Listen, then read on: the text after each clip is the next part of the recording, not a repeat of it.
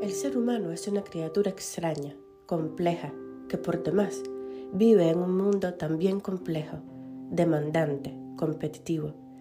Ya no nos tenemos que exponer a animales salvajes con tal de conseguir alimento.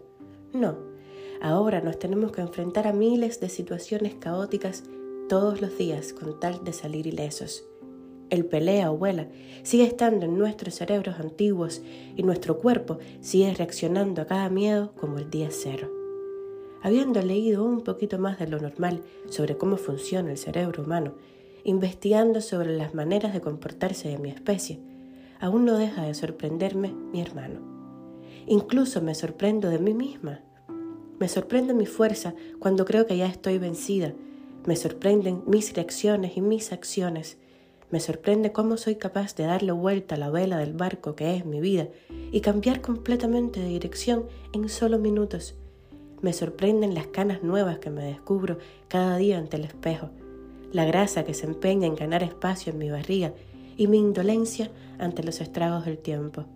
Me sorprenden mi paz y mi odio, mi risa y mi llanto, mis caídas y mis levantadas, mis decisiones de salirme del grupo de WhatsApp antes de mandar a todos a la mierda y que muchas cosas ahora me importen un carajo, mientras otras se convierten en el centro de mi búsqueda y mis pataletas.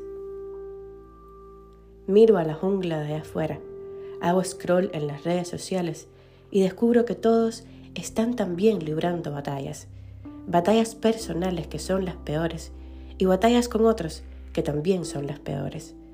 Descubro risas que no ganarían competencias de actuación ni en los círculos de interés amiguitos de Robert Niro. Descubro frases robadas para elevar la profundidad de un selfie con bocas rojas y ojeras tapadas. Neruda, Coelho, Platón, San Agustín, el pobre Martí. Descubro parejas brindando con copas tan delicadas que si uno de los dos dejara el teléfono sobre la mesa sin bloquear, terminarían explotando los vidrios y cortándoles los labios. Pero la gente se esmera en aparentar felicidad se pagan viajes costosísimos, se compran carteras costosísimas, zapatos, se cambian el look, se ponen uñas todavía más largas, salen a emborracharse hasta todavía más tarde, ríen todavía más alto, se sacan carros todavía más imposibles de pagar, hacen fiestas con tarjetas de crédito todavía más difíciles de saldar. Todo por decirle a gente que no conocen, a los que no les importan, que sí que lo han logrado, que sí, que tienen éxito, que sí, les va muy bien. Y entonces mis hermanos de especie apagan la cámara del teléfono y siguen tapando toda esa insatisfacción y algunos, los más inteligentes, los más sensibles, los más dañados, lloran un poco antes de volver a subir otra historia feliz a Instagram. El ser humano es una raza compleja, llena de conflictos sin resolver, de traumas de la infancia, de carencias afectivas, de insatisfacciones buscadas casi sin querer.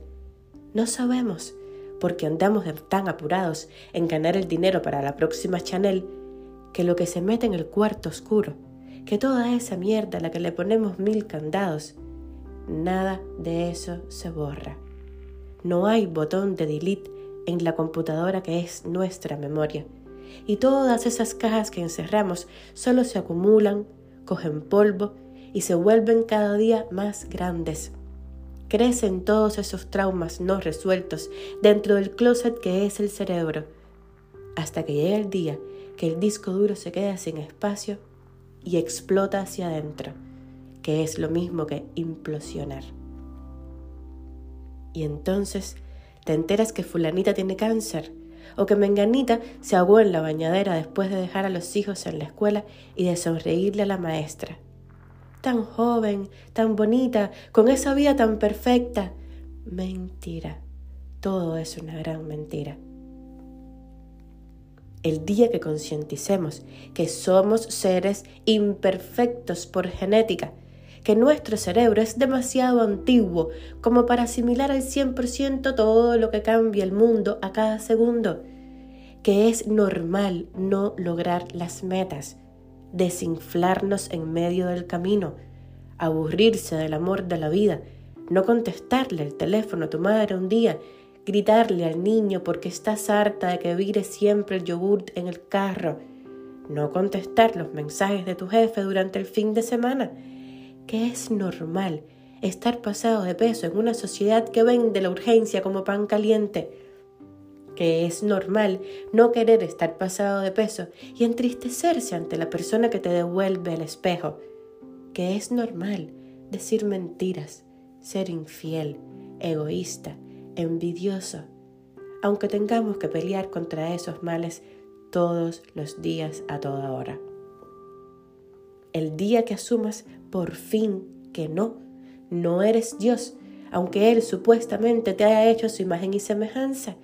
Y no, tampoco eres Tarzán, ni la Cenicienta, ni la Bella, ni la Bestia, ni Ariel, ni Sebastián, ni el Capitán Planeta. Ese día todos vamos a vivir mucho más tranquilos, mucho más en paz y nada que alimente más a la felicidad que la calma de espíritu. Ha llegado el momento de mirar hacia adentro más que hacia afuera. Ya no tenemos que estar pendientes del tigre que nos viene a devorar, ni de la tormenta que nos va a agarrar sin un techo y se va a llevar por delante nuestras chozas improvisadas. Ahora podemos descansar sobre la realidad y revisarnos con calma. Permítete ser simplemente un ser humano. Permite que lo sea también el ser humano que tienes al lado.